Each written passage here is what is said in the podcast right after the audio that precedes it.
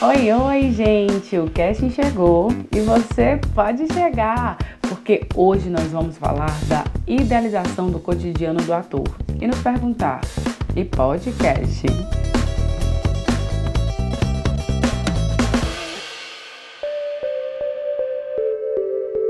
No episódio anterior. Ai, você é atriz!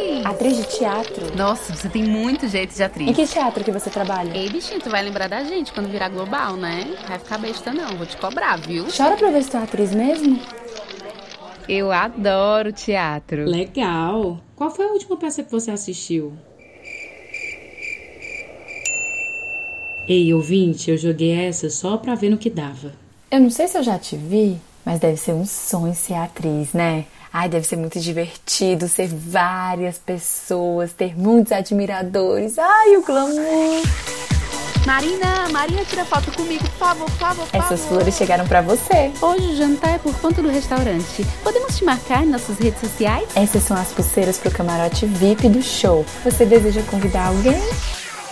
Ei, tudo bem que o episódio de hoje é baseado em fatos do imaginário, mas tá idealizado no nível ultra famosa, né? Amiga, eu te vi no comercial da TV, toda chique. A Globo não sabe que tá perdendo, mulher. Mulher, uma foto tua no jornal. Tu vai estrear uma peça, né? Ai, me chama, me chama. Vai me ver no teatro. Tem cortesia?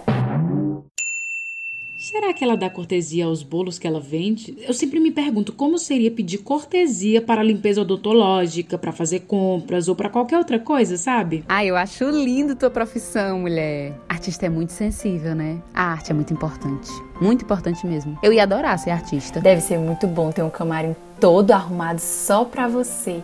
O figurino bem passadinho, só esperando a hora de ir pra cena. Ih, deve ser mesmo. E tua família, hein? Deve morrer de orgulho de ter um artista. Fazem questão de te aplaudir de pé toda a vida, né? Se eu te contar. Esse povo do teatro é tudo doido, né? Doido? Como? Ah, sei lá, se fica tudo pelado na frente do outro. Oi? E como é o salário de vocês? Bom, é, o cachê da gente, na Ai, verdade, não é... é salário, é cachê. Mas é bem alto. É o governo que paga, é? Assim é muito bom, né? Como é que é? Quanto é por mês? Agora imagina o contrário, eu perguntando isso sobre o financeiro dela. Hum? Ei, me diz uma coisa. É verdade que o protagonista da novela das nove tá tendo um caso com a atriz lá que faz a vilã da novela das seis, é? Tu que é atriz sabe dizer essas coisas, né? Como é que tu faz pra chorar? Pra chorar? É, em cena. Tu pensa numa coisa bem ruim, tipo assim, no teu cachorro morrendo? Ou não, tu passa Vic no olho? Como é que é, hein? Ah, eu já fiz teatro também, assim, na escola, né? Depois eu parei. Ah, eu fiz teatro na igreja. Legal, legal.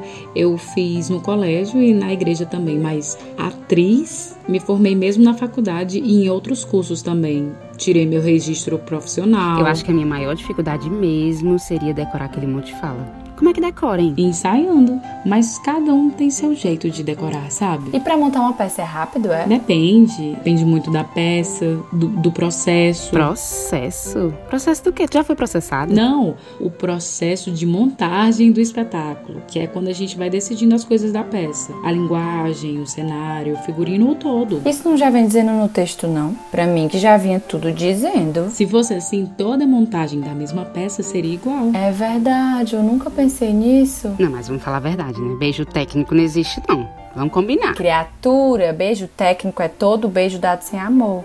Uma vez eu ouvi alguém dizendo isso. Eita, que no carnaval não é muito beijo técnico, então.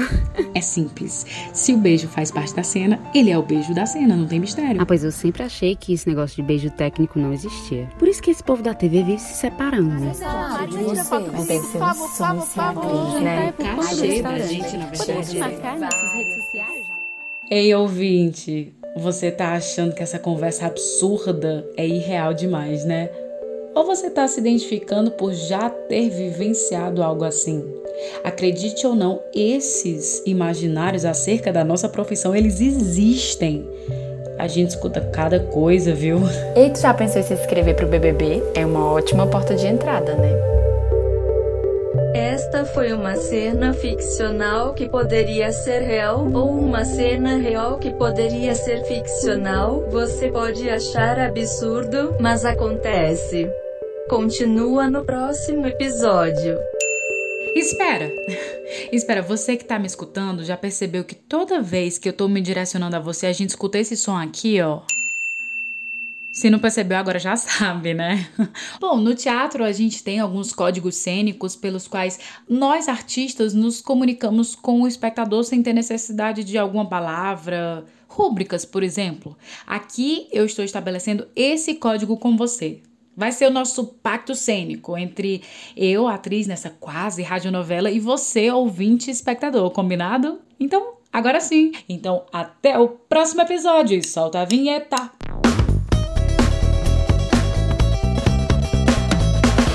Bom, pelo que vocês viram aí, nessa nossa, nessa nossa escolha profissional, a gente passa por cada uma. E são muitas experiências, assim, que que nos atravessam e que vira história e às vezes vira estresse também, né? É, o que acontece é que algumas pessoas, por não estar em contato direto com a profissão, né, no, o fazer artístico, algumas pessoas criam expectativas, criam ideias e depositam isso na gente assim como forma de cobrança até. A gente é bastante cobrado pela sociedade, né? Isso lá do começo, quando a gente está entrando no teatro, às vezes os nossos pais, nossos amigos falam, ai, quando aquela frase clássica, né? Quando é que tu vai pra Globo? Quando é que eu vou te ver na Malhação, no BBB? E nisso, nossa, cria um ideal, assim, uma ideia de que esse lugar é o lugar que você deve estar por ser artista. Outro lugar não se cabe. E eu acho que talvez, Laris, isso acontece porque é, é, o contato que a grande maioria das pessoas tem, né? As pessoas, é, a maioria, infelizmente, só tem contato com TV e cinema. Então já vai para esse estereótipo da, da, da, profissão também, né? Gente, também o fato de você é, possibilitar fazer alguma coisa nesse sentido aí te dá a sensação de que você virou famoso também, né? Nossa, total demais. E assim, o meu, o meu caminho, eu tive a experiência de estar na Globo, eu fiz um trabalho lá, uma novela, e o que que acontece? É, ao sair de lá, claro que tem aquela, aquele, aquela outra forma de tratamento, né? Que eu comecei a me deparar, assim, pessoas que começaram a falar comigo de realmente, assim, como se eu fosse um, a famosa, a dona de tudo. e eu, gente do céu, se eles souberem que vem por, por obra, por trabalho, ou seja, acabou a novela, acabou aquele trabalho, nada me vincula mais à empresa, sabe? Tanto eles não têm compromisso comigo, quanto eu não tenho com eles. Então, muita gente até hoje me pergunta assim, tá, quando é que tu vai voltar? Por que, que tu não ficou lá? Entendeu? Como se fosse, assim, ah, um clique, eu vou apertar, vou ficar lá, vou eu tenho um contrato de 10 anos. Não, isso. Eu acho que hoje em dia isso até nem está acontecendo mais, até com os que já são da casa há muito tempo, né? A Globo não está renovando o contrato com muita gente, isso já todo mundo sabe. Mas assim, também é, eu não tenho como criar esse tipo de expectativa e, e, e, me frustrar depois. O que eu posso fazer agora é me, me alimentar, assim, estudar, é trabalhar. Eu só tenho uma coisa que, que eu fico um pouco incomodada, que as pessoas às vezes tratam a nossa profissão como se o objetivo fosse ficar famoso ficar famosa. Não que seja uma coisa ruim ser famoso ou ser famosa, mas para mim, eu sou atriz porque eu quero impactar as pessoas. Porque da mesma forma que eu fui impactada por muitas pessoas e vejo o quanto isso é incrível, o quanto você pode mudar o mundo, assim, sendo muito sonhadora como eu sou, mas uhum. eu acredito realmente no poder da arte, de, de transformação, de, enfim.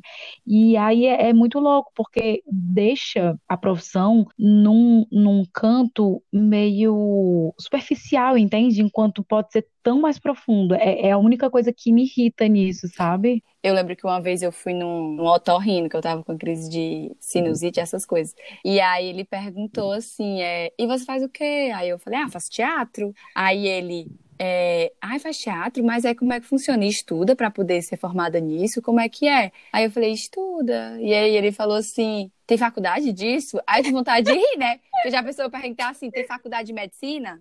É engraçado como é, ou é 8 ou 80 também, né? Por é. exemplo, as pessoas ou acham que você, ai, ator, ai, já, já te endeusam, já, enfim, já criam aquele estereótipo de, de rotina, de vida, né? Que a grande maioria das vezes não é a sua vida, ou é o contrário também. Por exemplo, ontem o Valmir, que até o nosso roteirista aqui, que fez os textos da radionovela, ele passou por uma situação e, e compartilhou com a gente, né? Que ele disse que foi num cartório, e aí o cara ficou tipo assim, tratou ele como se ele fosse um ET, sabe? Porque quando ele falou que na profissão que era ator, ele parou e ficou assim, nossa, eu nunca atendi nenhum ator. E no mesmo dia aconteceu uma outra situação com um amigo dele, que também foi num cartório, também foi resolver coisas burocráticas e falou que era ator, e o cara escreveu artesão.